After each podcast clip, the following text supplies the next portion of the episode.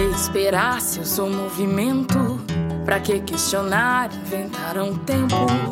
É hora agora, já foi. É hora agora,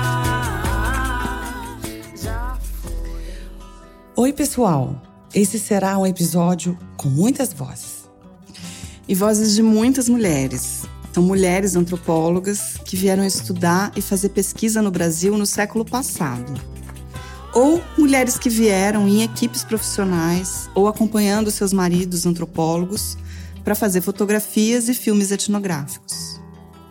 E também as vozes das mulheres que têm feito pesquisa sobre essas viajantes. Lá na Universidade Federal do Rio Grande do Sul, tem uma equipe de estudantes de antropologia e de história de graduação e de pós-graduação. E essa equipe está procurando rastros em diários de campo, em coleções de fotos, em acervos de museus. A equipe é coordenada pela professora e antropóloga visual Fabienne Gama. Essa é a quarta temporada do Mundaréu e nessa temporada nossa ideia é entender como que a produção da ciência é perpassada por preocupações feministas esse é o episódio 22 e vamos refletir sobre a ciência antropológica, como ela esteve historicamente esvaziada de autoras mulheres. Em maio de 2023, a nossa equipe do Mundaréu foi até Porto Alegre para conversar com elas todas e ver o que elas estão fazendo por lá. É, eu e a Daniela, a gente foi acompanhada pelo Gabriel Marçal e pela Camila Anselmo, da nossa equipe da Unicamp e da Unib. A gente vai começar visitando o campus da URGS e o Navisual, o Núcleo de Antropologia Visual. E lá a gente conheceu a equipe de pesquisa que trabalha com a Fabienne nesse projeto. Eu sou a Daniela Mânica, da Unicamp. E eu sou a Soraya Fleischer, da UNB. E o Mundaréu já começou.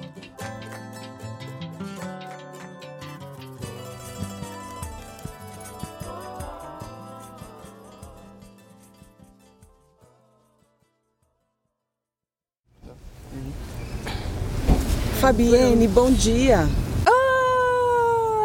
Que bom receber vocês aqui.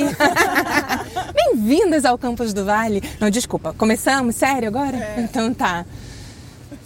Começamos de algum lugar? Eu tô assim, né? É, oi é, mesmo? Onde a gente tá. Então, gente, bem-vindas ao campus do Vale. Vocês estão agora entrando aqui nesse campus da URGS que fica um pouco mais afastado do centro, né? Aqui é bastante arborizado, temos muitos tá animais. Como é que esse campus é diferente do campus do centro, do campus da saúde, na tua opinião? Não é isso lá, o campus da saúde, né? O campus do centro ele é realmente no meio da cidade, é um campus né, de prédios, é bastante urbano. Aqui a gente já está um pouco mais fora, né, desse burburinho, digamos assim. Então tem esse, esse ar mais é, mato, planta. É, é, muito curioso, inclusive, que durante a pandemia, quando a gente não pôde frequentar esse campus, né, o, o mato subiu e tinha micos, macacos e bichos ocupando todo esse ambiente, porque é um ambiente de muita mata, muito verde mesmo, né? E os estudantes ocupam bastante esses gramados aqui, né? Quando tem assim um dia de sol, principalmente quando começa a ficar mais frio como agora, né? Bem, bem legal. Onde você está levando a gente? Eu estou levando vocês agora para a sala do Navisual, né, que é o núcleo de antropologia visual que eu coordeno aqui na URGS e onde surgiu, né, essa equipe, onde a gente se reúne, onde a gente é, trabalha, né, um núcleo muito legal assim em termos de infraestrutura, inclusive, raro assim, nesse contexto né, de universidade pública. Temos muitos desafios econômicos e financeiros, mas a gente tem um espaço bom para trabalhar. Né? A gente tem uma equipe grande, é um núcleo que está aberto a estudantes da graduação e da pós-graduação. Pronto, aqui esse primeiro corredor do IFCH tem núcleos, laboratórios, salas de professores, né? E essa sala que já na frente é a Duna Visual. Como vocês podem ver, a gente é, tenta deixar bastante visível que é a sala do núcleo, né? Então tem o nome na frente, tem uma série de cartazes e informações. Vocês vão ver aqui. Oi, gente.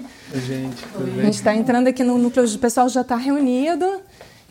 Então a gente entrou aqui no núcleo agora, vocês aqui reunidas já estão a Gi, a Débora e a Laura, e que já estavam esperando vocês chegarem. A gente tentou chegar mais cedo hoje para se organizar um pouco com os materiais, né? E, e assentar um pouco, pegar água, café. Lá no Navisual, a gente conheceu essas três estudantes que a Fabi falou agora. A Giovana do Nascimento, a Débora Uobeto e a Laura Schmidt. E eu pedi a uma delas, a Gi, para descrever aquele espaço do laboratório para gente.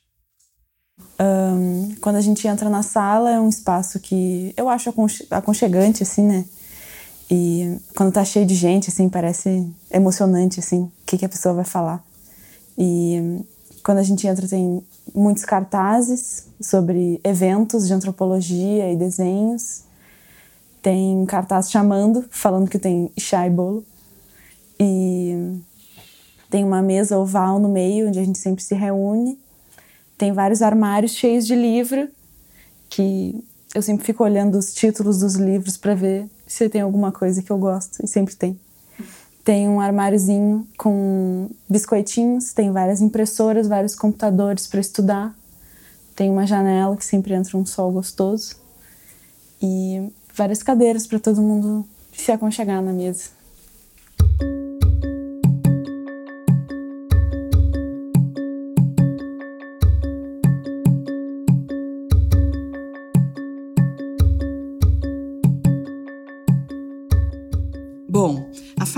Nos contou a história de como esse projeto todo começou e de como seu trabalho na antropologia visual foi virando cada vez mais um projeto de antropologia da ciência antropológica.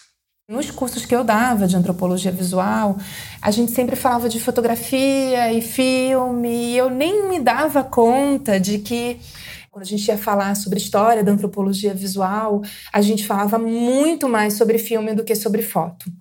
A gente tem essa coisa com a voz também muito importante, né? O discurso verbal na antropologia.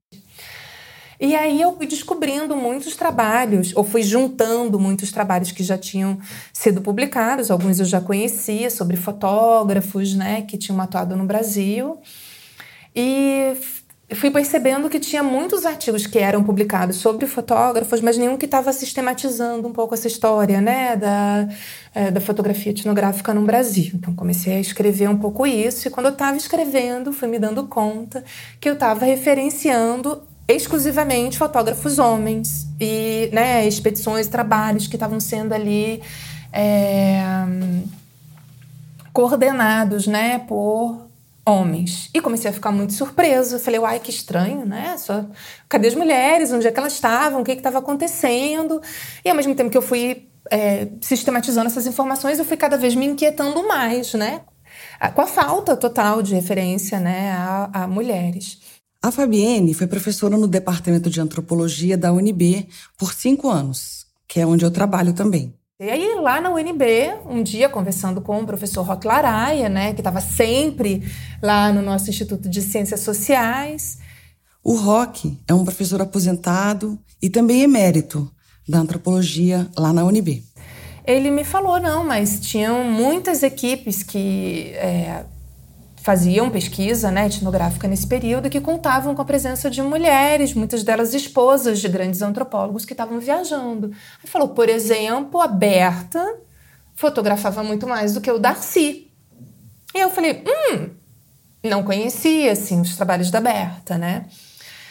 E aí eu falei, bom, vou pesquisar que história é essa, né? Que viagens era essa? Comecei a, a levantar algumas informações para tentar entender quem era a Berta e que viagens eram essas, como é que ela estava atuando. E a gente começou a fazer essas pesquisas, fez o levantamento das mulheres, encontrou algumas é, teóricas que estavam pensando história da antropologia, como a Marisa Correia, a Miriam Grossi, várias outras antropólogas brasileiras que estavam um pouco pensando sobre isso, né? É, então a gente foi estudar referenciais de mulheres que estavam pensando é, história das mulheres cientistas no Brasil, história de mulheres na antropologia, história da disciplina antropológica com essa perspectiva de gênero. E foi aí que a gente foi descobrindo outras pesquisadoras que não são daqui, da URGS nem do Navisual, que estão também pesquisando antropólogas na primeira metade do século XX Nessa hora, a Fabienne e a equipe listaram muitos nomes de etnólogas, fotógrafas e cineastas do século XX, e ainda outros nomes de antropólogas que pesquisam e pesquisaram essas mulheres. Na página do episódio você pode encontrar estes nomes e algumas das suas obras também de referência. Em relação à nossa forma de trabalho e também a essa forma de estar olhando para essas mulheres, essas antropólogas e a história da antropologia. Super vejo também antropologia como ciência, entendo que o que a gente está fazendo, tanto em termos conceituais e discussões teóricas, como modo de trabalho, é muito inspirado né, nessas é, formas feministas de estar no mundo, é o que tem atraído as estudantes também para cá, acho que não é troco de nada que são todas mulheres, né? E não é troco de nada que toda essa rede que a gente criou para além da URGS também são todas mulheres, né? É impressionante, são todas mulheres trabalhando sobre mulheres, né?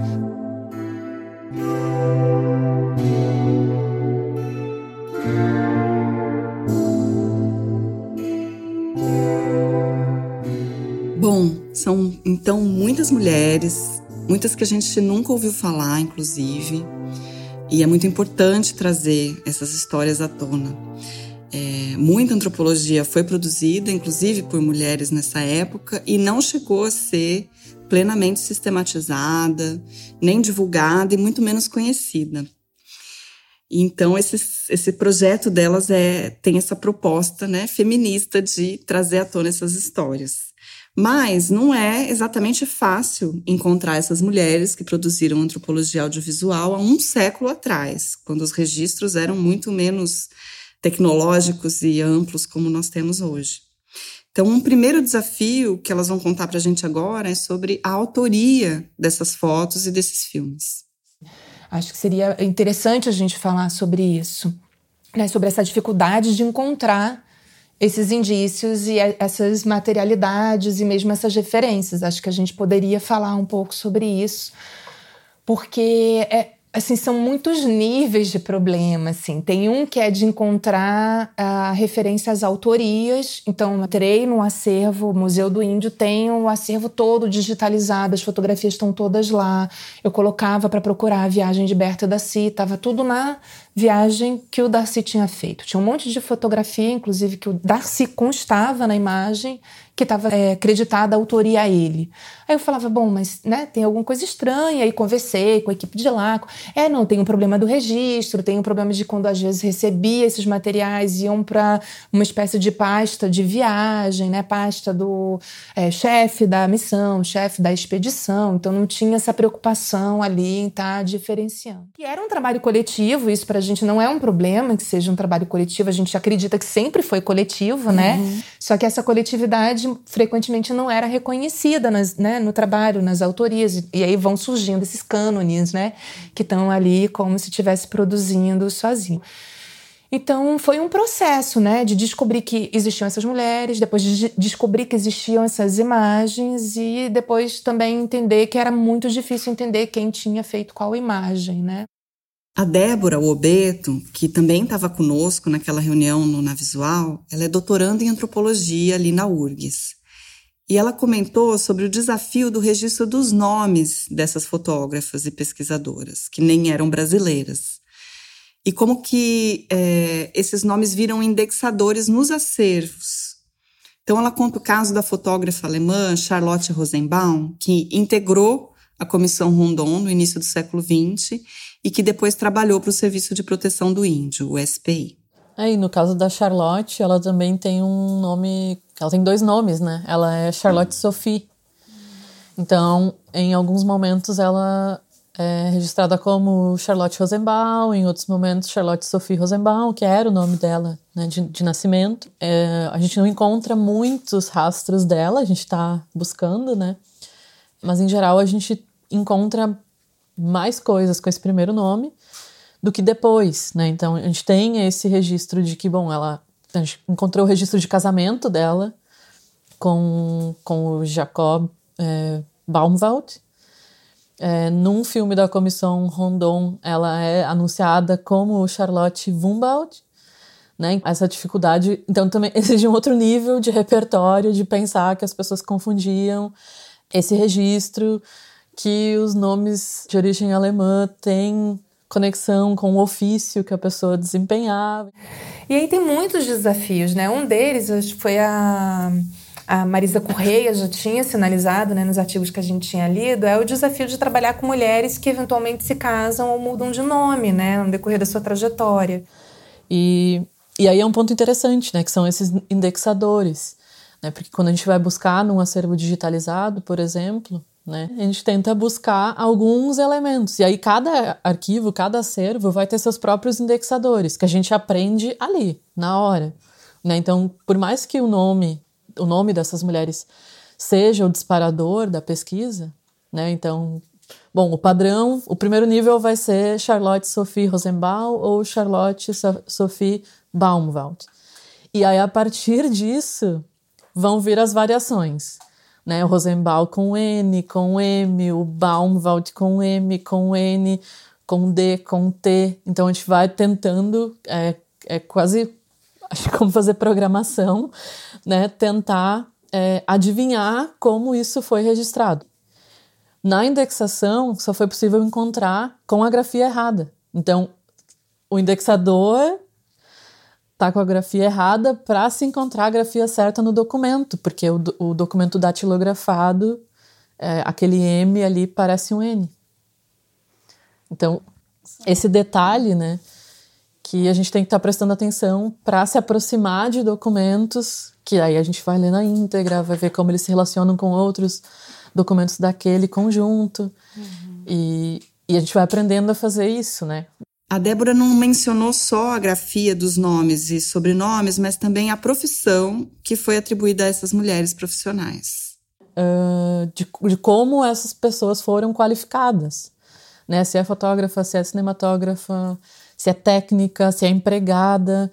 Né? Então, uh, acho que é, que é um, navegar um pouco né? entre, essa, entre esses indícios, esses rastros para daí sim se aproximar. Por exemplo, do, da Charlotte, a gente encontrou um registro de férias, né? Quando ela entrou em férias em 1958, né? Que era um relatório interno do SPI, que foi anexado a esse grande relatório, né?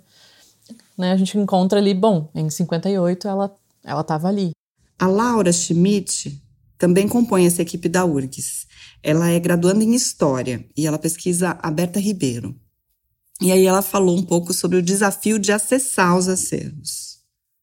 É um trabalho bem de formiguinha, assim, realmente de construindo a cada pistas e a cada acervo é um que nem a Débora falou, são todos indexadores diferentes, uma terminologia diferente que tem que uh, aprender a buscar, a lidar, a encaixar na pesquisa também, a ver como os documentos são encontrados ou se esses uh, mecanismos de buscas não funcionam, são softwares que não funcionam. Então, para realmente ver tudo que existe nele, teria que ver ele presencialmente. Isso é uma coisa que a gente nota a necessidade da pesquisa presencial neles. E para nós também isso é uma dificuldade, porque eu, por exemplo, bom, eu entrei um pouquinho depois já na pesquisa, mas eu concebo ela com a possibilidade de uma pesquisa online, em acervos online, em acervos digitais, e também um trabalho coletivo também que é feito digitalmente através de grupos no WhatsApp. Uh, essa comunicação também é feita dessa forma. E quando se coloca a necessidade presencial, se, uh, se forma alguns problemas, assim. E problemas principalmente de acesso aos acervos que a gente enfrenta. E com a Berta, por exemplo, esse é um problema essencial que a gente vem enfrentando, que é toda a produção dela basicamente está concentrada num único acervo e é impossível a, o acesso à visitação dele. Para nós isso é um desafio. Um desafio, no mínimo. A Débora, que pesquisa os acervos visuais da Rutilandes, reforçou esse ponto sobre acessar os materiais presencialmente. É, e nesse caso da Landes é interessante porque é, ela mesma né, compôs esse, esse acervo dela, né? Essa forma como ela gostaria de ser lembrada e como ela gostaria de lembrar das coisas, né? Então, é... acho que entre os acervos que a gente pesquisa, talvez ele seja o acervo mais organizado de todas essas mulheres, é porque ela mesma passou 20 anos da vida dela reunindo e pensando esse arquivo, né? Então também tem todo um exercício de memória que ela faz, né? Tem muitas fotos que ela vai legendar 20, 40 anos depois, né? Fotos que ela é, tirou ali na década de 30, que daí nos anos 70 ela coloca o nome da pessoa no verso da foto com uma interrogação, né? Tentando se lembrar. E, e esse acervo tá todo digitalizado. E, e quando eu pude ver o acervo é, presencialmente, foi outro acervo. É outro acervo. Então, quando eu cheguei lá e me dei conta da dimensão das fotos, porque vendo aqui na tela né, do computador, a foto parecia uma foto 10 por 15. Lá no acervo, são é quase um negativo, né? É quase o tamanho de um negativo. São fotos super pequenas, assim. É, e a forma ali que ela mesma organizou para estar no acervo, né? Tem uma pasta exclusiva de material gráfico, né? Onde tem alguns desenhos, poucos, né? Desenhos que ela recebia e um e outro que ela fez. Tem cartões postais e fotografias e quase todo acervo é com fotografias do Brasil, né? São quase 700 fotografias.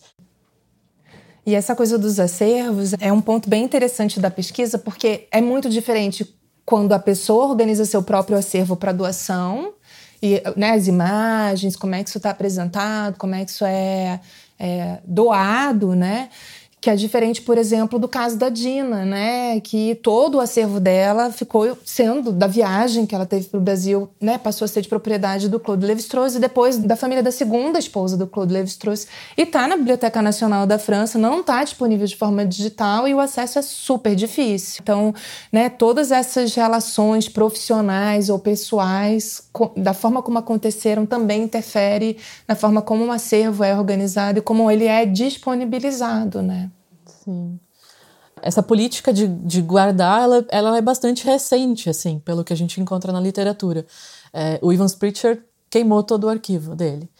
Né? O arquivo da Zora Hurston é, foi queimado por uma pessoa desavisada e outra pessoa também desavisada parou um carro e apagou o incêndio, né? Na semana em que ela faleceu. Então tem essas diferentes é, formas de lidar com o próprio arquivo e faz parte de um momento de entender diferente os próprios arquivos pessoais é, do nosso trabalho, né, de antropólogos e antropólogas, é, e de guardar, inclusive, os restos. Eu vi há pouco tempo um documentário sobre escritores e uma escritora disse: ah, hoje em dia existe uma mão invisível, né, quando a gente escreve no computador.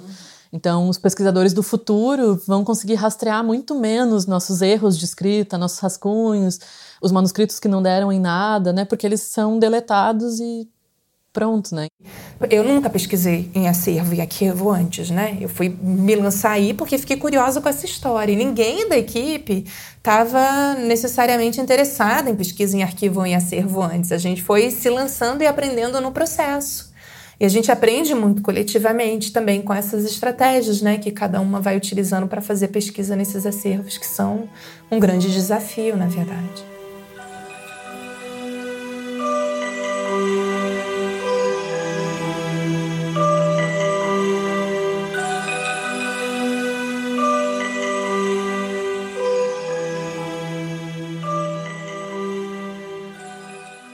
também quis saber se as antropólogas, fotógrafas, autoras mulheres tinham aparecido na formação dessa equipe. A Débora, que está no doutorado, começou respondendo sobre isso.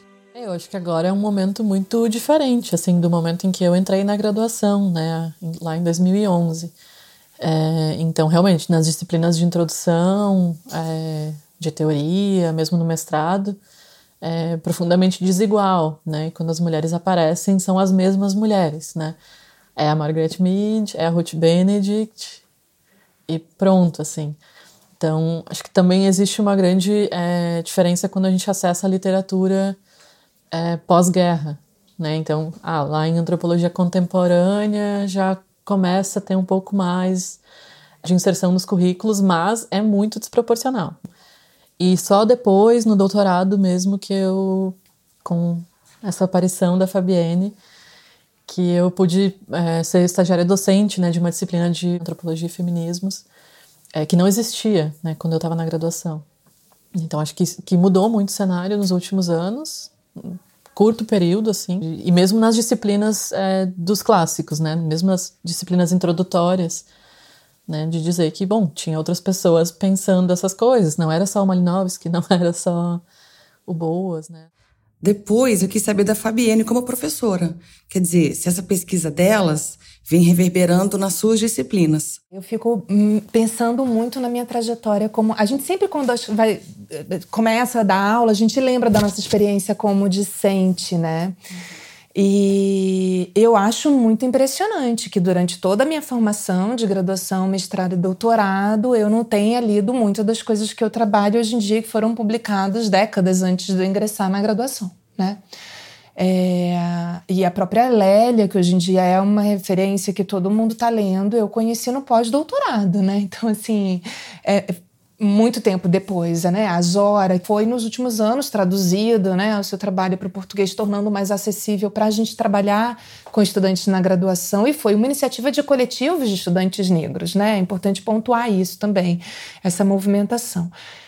É, eu os meus programas eu tenho essa preocupação de trazer diversidades né, de é, gênero, raça, sexualidade para a gente discutir. Sempre trago essas corporalidades como é, algo a ser uh, pensado junto com o que está sendo apresentado em termos de conteúdo. Quem é essa pessoa? Por que ela está falando sobre isso? Por que ela está interessada nisso? Né?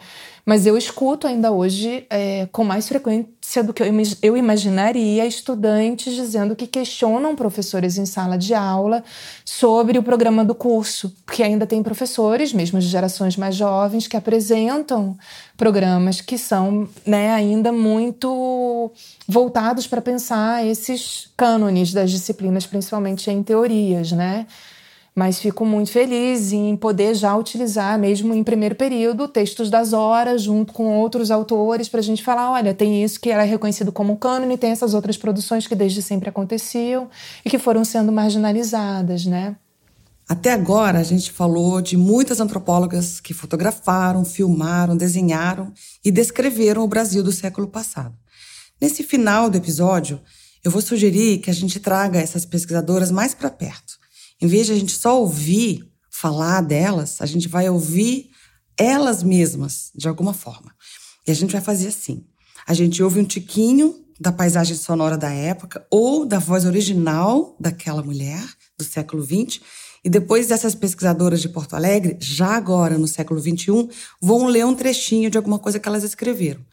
Então, dá para ter uma ideia de como essas mulheres eram, encarnadas no som, na voz e nas palavras delas.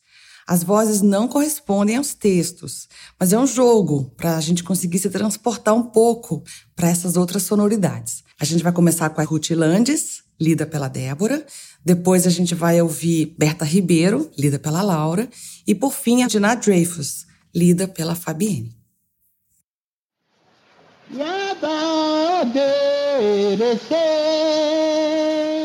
É que é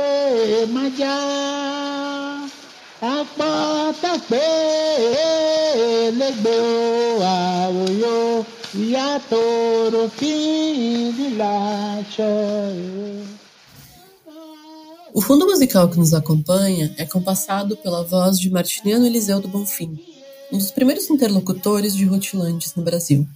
O babalu martiniano era o que chamamos na antropologia de informante profissional, uma espécie de autoridade nas narrativas etnográficas e uma figura que era procurada por pesquisadores brasileiros como Nina Rodrigues e Arthur Ramos, e aqueles vindos do exterior, como a própria Ruth Landes e seus conterrâneos Donald Pearson, Franklin Fraser e Lorenzo Turner.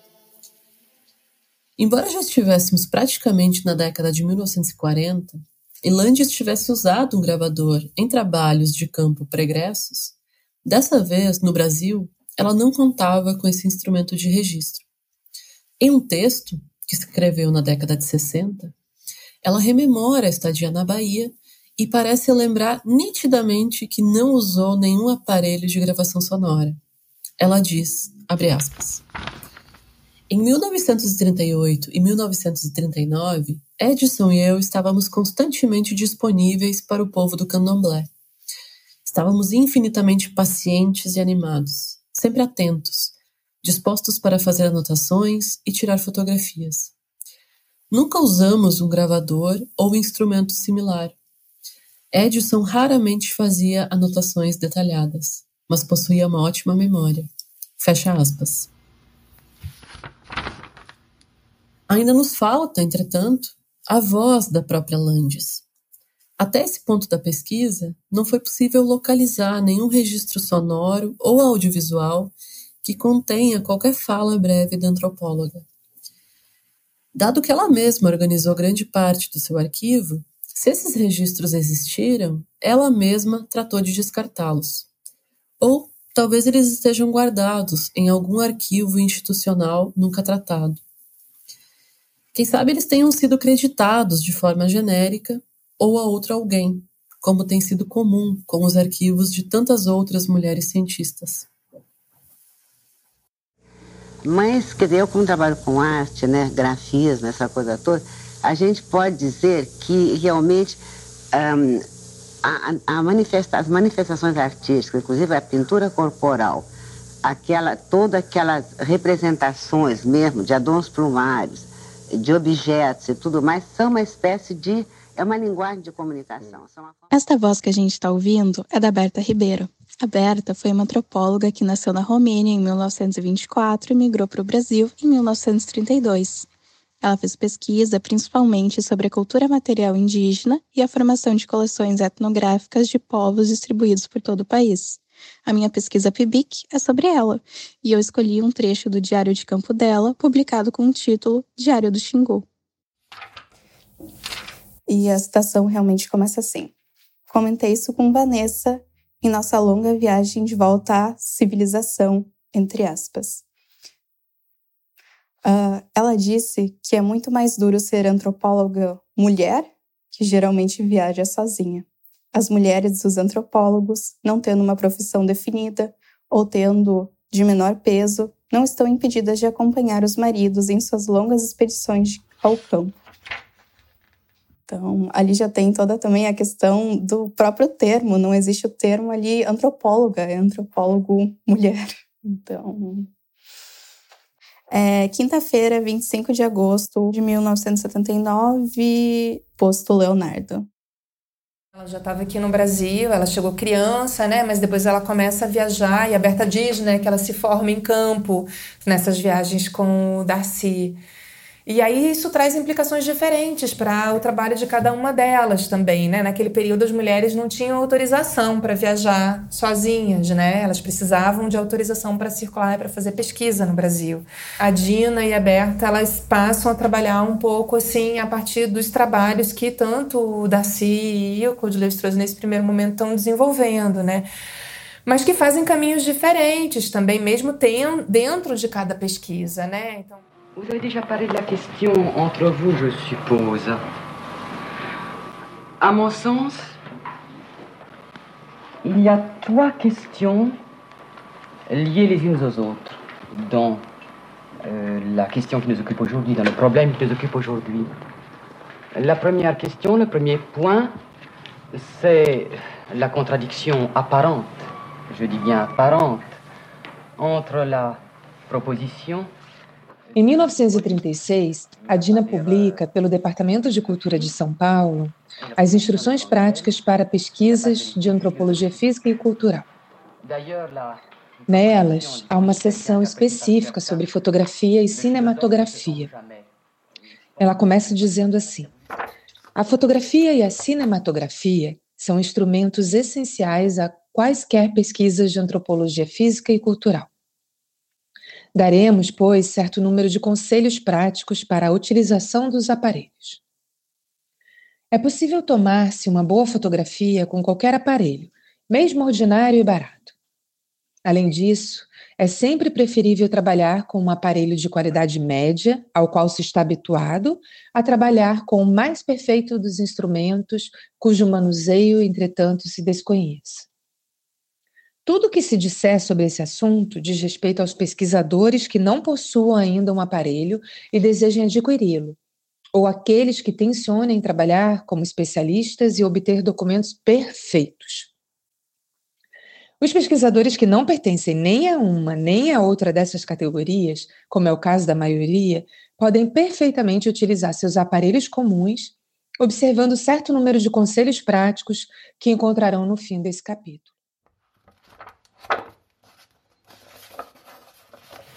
E a Dina, quando ela chega ao Brasil, ela acaba abrindo outras frentes de trabalho, né? E acaba se dedicando muito a essa formação prática também do trabalho de campo. Então, são mulheres que estão ali muito dedicadas a pensar e, e, e, né? e a sistematizar, enfim, informações oriundas do trabalho de campo.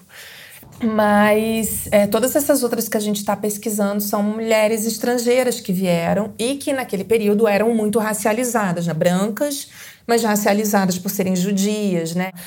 Mas assim, reagindo um pouco a essa questão né, do, do, gênero e da raça nessa produção de imagens nesse período, a gente não tinha mulheres brasileiras também que estavam engajadas nisso, né? Eram essas mulheres pesquisadoras que vieram de fora fazer pesquisa e cada uma com uma estratégia também, né? Um pouco para isso. Uma dificuldade enfrentada por essa equipe da URGS é a da pesquisa em arquivos. Isso é uma coisa que as historiadoras conhecem muito bem, elas se formam para fazer isso, mas as antropólogas não. Então, eu acho que é interessante pensar essa interdisciplinaridade na busca pela história da antropologia, que lança a mão de metodologias históricas na sua pesquisa. Justamente, elas estão fazendo uma antropologia da ciência antropológica e nesse movimento, olhando para o passado da nossa disciplina, elas vão descobrindo fotos, textos e vozes que não foram transformados em referências oficiais. Elas também vão percebendo as datas dessas produções todas, notando inclusive que são contemporâneas às produções daqueles autores que geralmente entram nos nossos programas e disciplinas. Quer dizer, essas mulheres podiam estar sendo vistas e lidas pelas nossas estudantes, e aquilo que é entendido como clássico, como referência antropológica fundamental, poderia ser diferente. E essas outras antropologias já estavam sendo produzidas em várias mídias diferentes, como dança, fotografia, diário de campo, e estavam sendo realizadas em equipes, seja com marido ou, por exemplo, estúdios de fotografia ou mesmo projetos internacionais e também já com muita experimentalidade, que só foi reconhecido, por exemplo, lá na virada pós-moderna dos anos 60. No Brasil, a antropologia começa com a chegada de homens e mulheres estrangeiros. No caso das mulheres, a Berta Ribeiro, a Dina Dreyfus, a Ruth Landes e a Charlotte Rosenbaum, é bom lembrar, elas eram de minorias religiosas e de países periféricos à produção científica europeia da época, mas todas elas eram brancas. Nos Estados Unidos, nessa mesma época, já havia mulheres negras se formando na antropologia, como a Zora Hurston e a Catherine Dunham, por exemplo. A estrangeiridade, a negritude, o gênero são aspectos que elas já vivenciavam no seu trabalho intelectual. E há muito por conhecermos sobre essa produção. A equipe da Fabienne Gama e as equipes de outras colegas ao redor do Brasil têm feito enormes esforços para visibilizar a vida e a obra dessas mulheres e recanonizar a antropologia. Foi muito legal conhecer Fabienne, Giovana, Débora, Laura, que nos receberam na URGS em maio de 2023. A equipe delas é composta também pela Luísa e a Eugênia. Nós agradecemos a todas elas e também à equipe do Mundaréu, especialmente Bruna Martins, Camila Anselmo, Clarissa Reste, Fernanda Mariá, Gabriel Marçal e Rai Magalhães. As referências e autoras mencionadas nesse episódio estão descritas na página mundarel.labjor.unicamp.br. A música dessa temporada é Já Foi, de Janine Matias. E toda a edição e a produção musical é de Nicolas Martins, da nossa equipe da Unicamp. O Mundarel integra a Rádio Quere de podcast de antropologia e recebe o apoio da FAPESP, da Unicamp, da FAPDF, do CNPq e da UNB. A gente se ouve no próximo episódio, sempre na primeira semana do mês. Até lá! Oi, você conhece o podcast Oxigênio? É um dos primeiros pods de ciência do Brasil e é produzido aqui no Labjor. Eu estou fazendo essa pausa aqui para te convidar a ouvir a série Cidade de Ferro, produzida em parceria com o JEICT, Grupo de Estudos Interdisciplinares em Ciência e Tecnologia. São quatro episódios que narram os encontros entre mineração e poesia a partir de Itabira, em Minas Gerais. Itabira é a cidade natal de Carlos Drummond de Andrade e berço da Companhia Vale do Rio Doce. O antropólogo mineiro Yama Kiodi nos leva para conhecer a cidade, acompanhados pela poesia de Drummond, pensando sobre aquilo que Drummond chamou de destino mineral da cidade. Tá muito linda a série, vai lá ouvir.